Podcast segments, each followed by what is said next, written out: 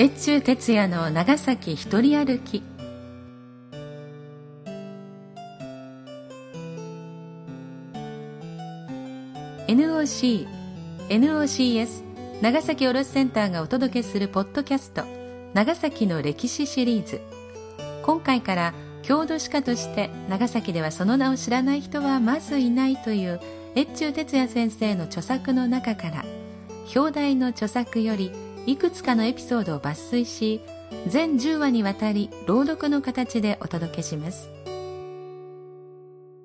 このポッドキャストは地元の著名な郷土史家越中先生の昭和53年の著作越中哲也の長崎一人歩きから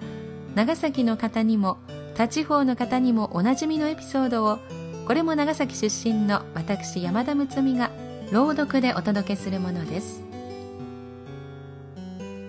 朗読の都合上著作の一部を抜粋しまた必要により一部説明を付加する形でのご紹介となりますがこのことを含め現著作者である越中哲也先生からご承諾をいただいております。他地方の方々には数百年に及ぶ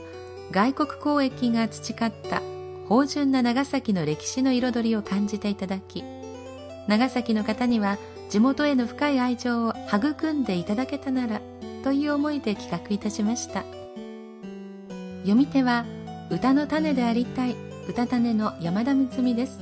最後までお付き合いください。この配信は福岡市中央区華後のインド料理レストランインドジャパン全様のご協賛により NOC 長崎卸センター NOCS 長崎卸センターサービスがお送りいたします。今回は表題の著書から第2章長崎年中行事章からその後長崎くんちを朗読させていただきます。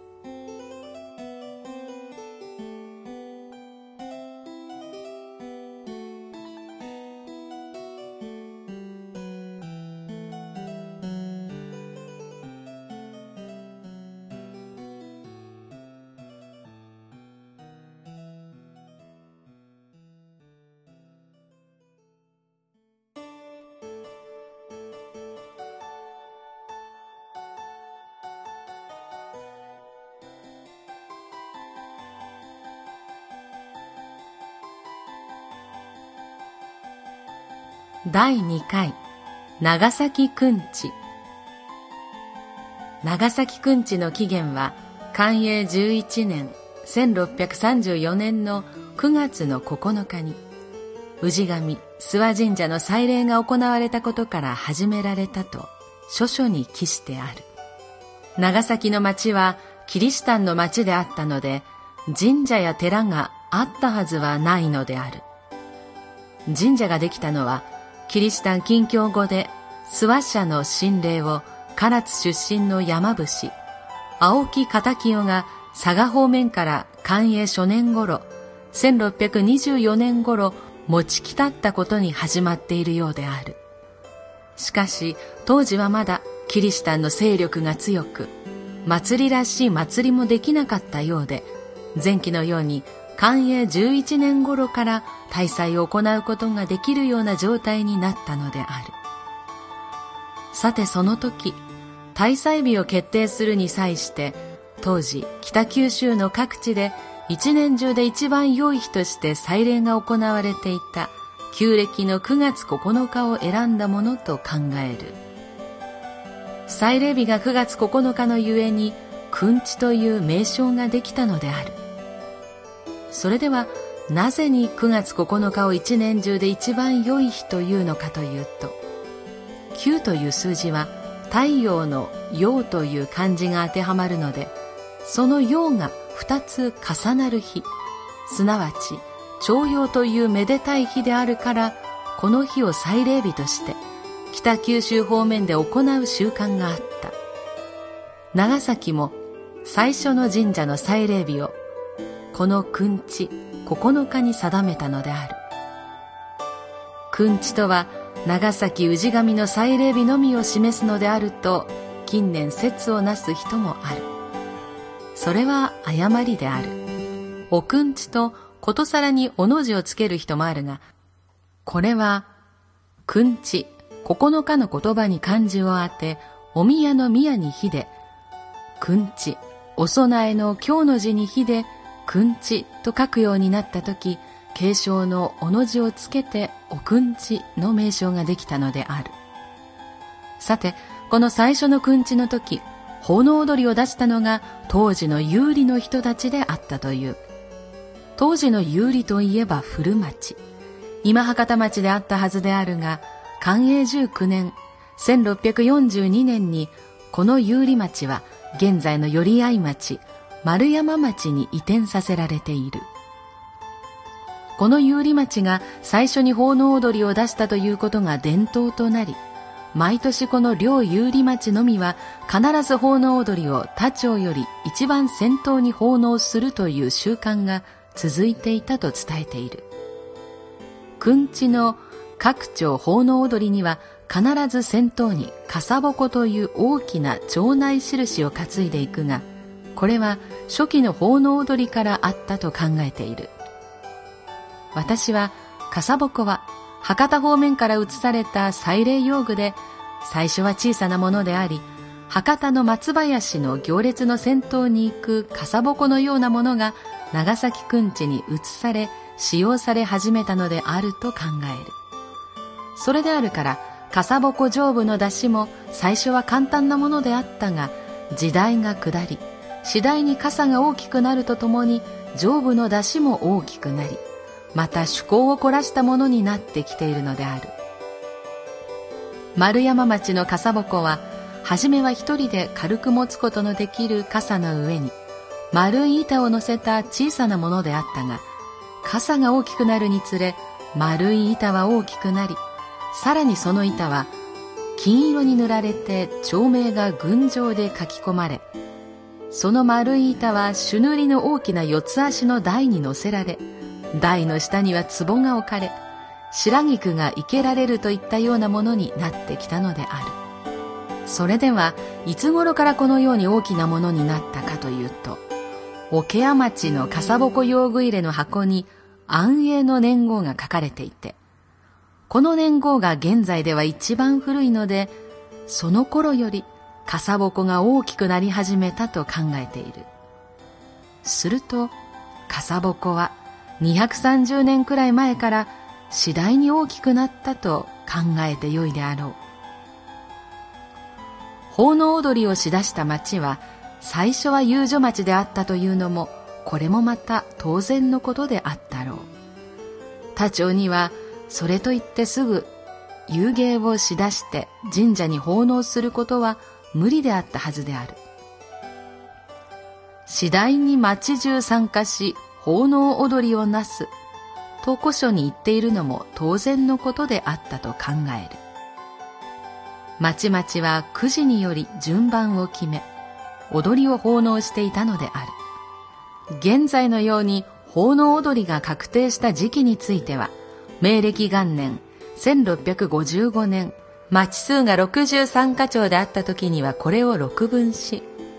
毎年に10丁と11課長を奉納踊り帳と定めた記録がある。漢文12年、1672年には全長77課長となったので、一課年11課長、それに丸山、寄り合いの両遊女町をそれに加えて毎年13課長が踊りを奉納していた。このほか、当人町の制度があった。当人町とは、当番人になって祭りを世話する町という意味である。諏訪社神事祭礼帝陽に、寛永12年、木の問い、神事より当人八丁に決す、と記してあるが、現在では踊り帳が7年ごとに回ってくるので、その中間、4年目に踊り帳をした町内に当人町が回ってくるようになっている。諏訪社の神事は6月1日の小屋入りに始まるとしている。水月払いと関係あると考えられる。この月、旧暦6月、9月9日、現在は10月7日9日の祭礼に備えて、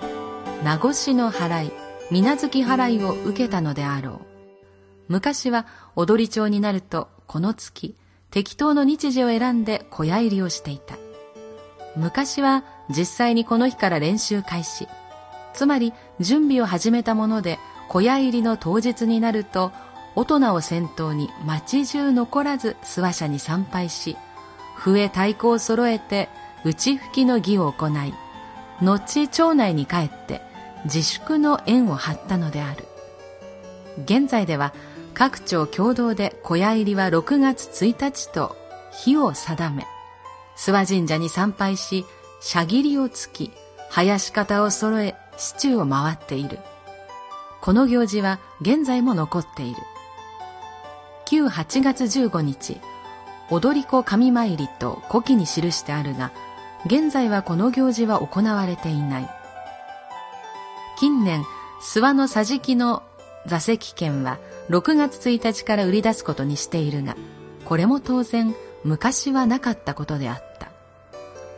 くんちを現在行われている日時によって取り上げてみると10月1日踊り町はこの日から町ごとに笹を立て紋付きの幕を張り検討を掲げていたが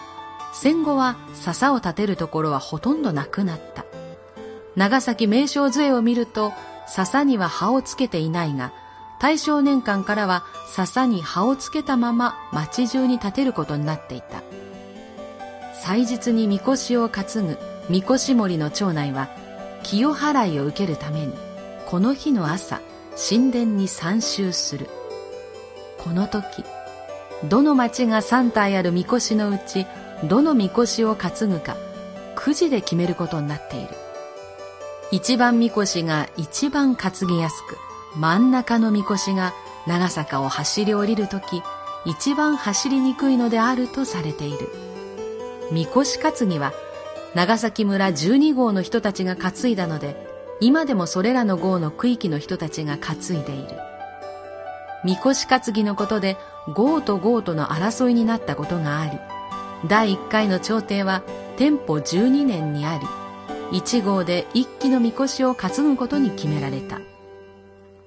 明治以降は大きな号は1号の区域の人たちで3体のみこしを担ぐことになっている伝統的に平林号、本郷地号、中川号は3号でそれぞれ1体ずつを担いでいる。ただし、この号の中で中川号は、号の中に中川と鳴滝に分かれているが、ある年、この間にいさかいがあり、鳴滝のみで担ぐことになった。以来、現在に至るまで、鳴滝町のみがみこし森に参加し、中川町は参加しないのである。10月3日は午後、衣装着せが諏訪社の神前で行われる。年番長はお供長として町内の子供連中が遺憾、側体、烏帽子、脳死姿に御旗、弓矢、刀剣などを捧げ持って神域を3回回るのである。この日は町内世話役、母親の付き添いがあり、社頭はごった返すのである。この世、庭店がある。古書には庭おろしと記してある。古賀先生の長崎獅子風俗編には、庭おろしというのは踊りの稽古を終了して、正式に踊り始むるを言うのである。そして当日、長崎奉行所にて、奉納踊りの支援を行うものである。としその日は現在のように3日ではなく旧9月1日のことであったと記している現在のように10月3日が庭見世の行事となったのは明治中期以降のことなのであると考える京都祇園宵宮のように踊り町の家では家内を美しく飾り書画の類を展示し庭園に伝統を配し踊り衣装を適当に並べて見物人に鑑賞させるようになったのである。近年俗説に庭見せをするのは長崎の町はキリシタンの戦議が厳しかったのでその証を示すために家を開け広げて見せたのであると説く人がいるこのことは前述したように本来は庭おろしでキリシタン戦議とは関係ないのであるキリシタン戦技であれば庭見が明治時代から始められるはずがないからである。10月4日は現在二揃いといって踊り町は各町ごとに今までの練習を町内の人に披露するとともに7日から始まるくんちの準備終了を示すのである。これも昔は旧暦9月1日が庭おろしであったので旧暦9月2日に行っていた。つまり現在の行事とはだいぶ異なっていたわけだ。すなわち昔は9月1日には当人町大人上下にて出勤執行を相済ませており現在のような子供の衣装着せはなかった。7日は諏訪の斜塔でまず奉納踊りが行われる。昔の奉納踊りは午前6時頃より始まり正午過ぎには終わっていた。踊りはそれから西役所小旅所立山役所大官所勝山町年寄宅という順番で回り当黄毛人が踊り見物を希望した時はお旅所の桟敷で見せている。あるいは出島の前にオランダ人のために桟敷を作って踊ってみせたこともあった。明治以降は伊勢宮八坂神社などと場所の変更がありさらに終戦後は市公会堂前広場が加えられ昭和31年から観光として一般に公開することになったので解説をつけることになりはじめ林源吉。島内八郎の両先生方が解説に当たられていたがあとは私がお引き受けして現在に至っている。昔は7日を初日9日を5日と言った。そして初日と5日は奉納踊りをすっかり変えるものとやや変えるものがあったが、現在ではそのようなことは全然なくなっている。笠鉾の幕も前後尾は変えたものである。諏訪社島の踊り見物の桟敷席は、昔は諸役人席が主であり、長坂は自由席であったので、誰もが競って席を取った。奉納踊りが済むと、三越三体は長坂を一気に駆け下り、大鳩のお旅所に向かうのである。道順も昔は決まりがあり、それについて前述のようなキリシタン伝説もついていたが、今は知る人もなく、道順も昔とはすっかり変更されている。9日は、おのぼりといい、長坂を駆け上がるのである。7日雨の時は9日か11日に延期されていたが、現在では7日より晴天3日となっているので、7日雨の時には8日より3日間始められている。完成5年、神主はくんちの祭礼日を9月9日10日11日、旧暦と変更願いを出し許されたので、以来くんちは9、10、11日の3日間行われていた。現在のように7日8日9日と再び変更されたのは明治以降のことである。くんち料理というものがあった。ザクロナマスに赤飯、土壌汁である。それに桃まんじゅう、栗、柿を用意した。もちろん煮しめ甘酒の類も用意したのである。古賀十次郎先生の著書の中に、紅葉亭主人杉山氏の話として、くんちの料理はヒレ、松茸、栗などを入れた飯、ザクロナマス、土壌汁などである。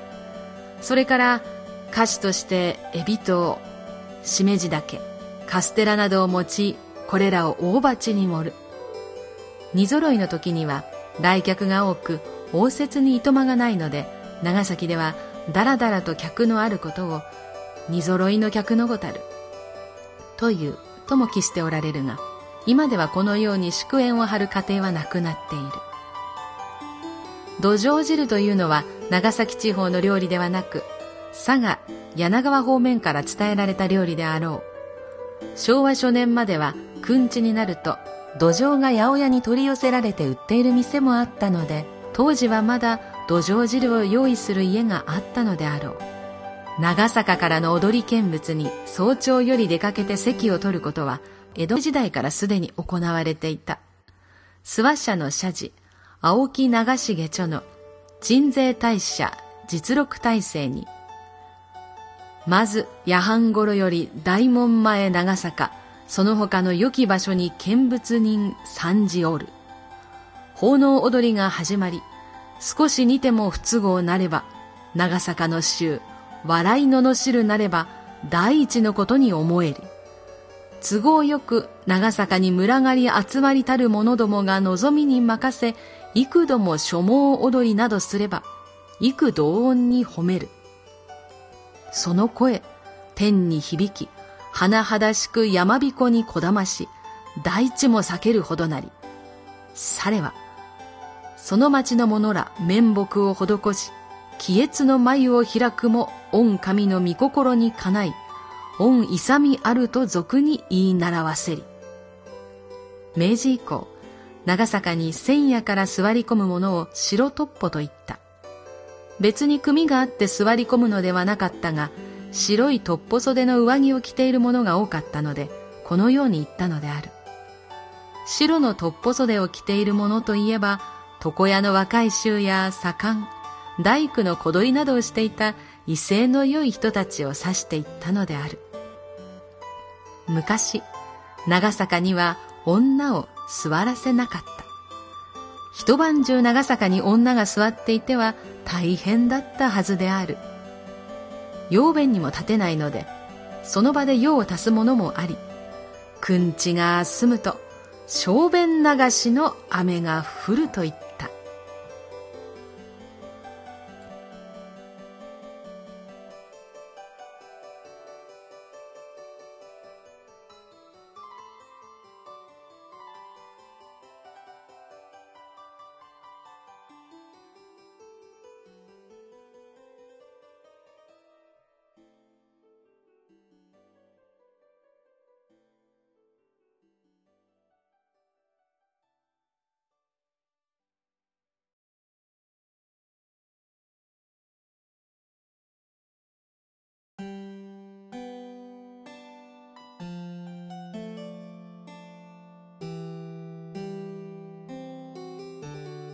当社ポッドキャストの趣旨には多くの皆様にご理解いただきご協賛いただいております。今回はなんと福岡市華後のインド料理インドジャパン前様からご協賛いただくことになりました。平成24年11月28日にオープンされたばかりですがもうすでに地元テレビ数局から取材もあり有名なブロガーにも数多く取り上げられている美味しいと評判のお店です。何せ福岡のインド料理店のシェフやそのご家族が常連さんということで本格的なインド料理をご堪能いただけます。特に石窯で焼いたナンは絶品です。辛いのはちょっと苦手という方もご心配なく店名の通りお袋の味の日本料理も合わせてご提供されインド出身のシェフと管理栄養士資格を持ったスタッフで体に優しいお袋の味をというコンセプトで営業されています。お料理はお店の Facebook ページに随時掲載されておりますし食べログ福岡にはインド料理に和風が加わったサービスも満点のいいお店。天神サイトには本場のカリーと懐かしいお袋の味が楽しめる料理店がオープンなど検索していただくとすでに多くのブログがアップされています。また TNC テレビ情報番組の「桃地浜ストア」ではかなり詳細にご紹介され地元のお客様も増えたとのこと。筑紫女学園近くのサニー川という便利な立地です。電話番号は092-714-3081定休日は不定期のようですからご確認された方がいいかもしれませんね。Facebook は http コロンスラッシュスラッシュ。Www.facebook.com スラッシュ。インドジャパン全すべて小文字です。福岡以外の方も天神地区へのお買い物のついでにお立ち寄りください。テイクアウトも可能ですからお土産にもどうぞ。本格的なインドカリーぜひご賞味ください。次回第3話は今回と同じく第2章長崎の年中行事賞からペーロン島オカペーロンを予定しております。なおこの朗読の原作長崎物知り草第5巻朗読は一部を抜粋してお届けしております。原作本は長崎市アーケード公文堂でお買い求めいただくか同社ホームページ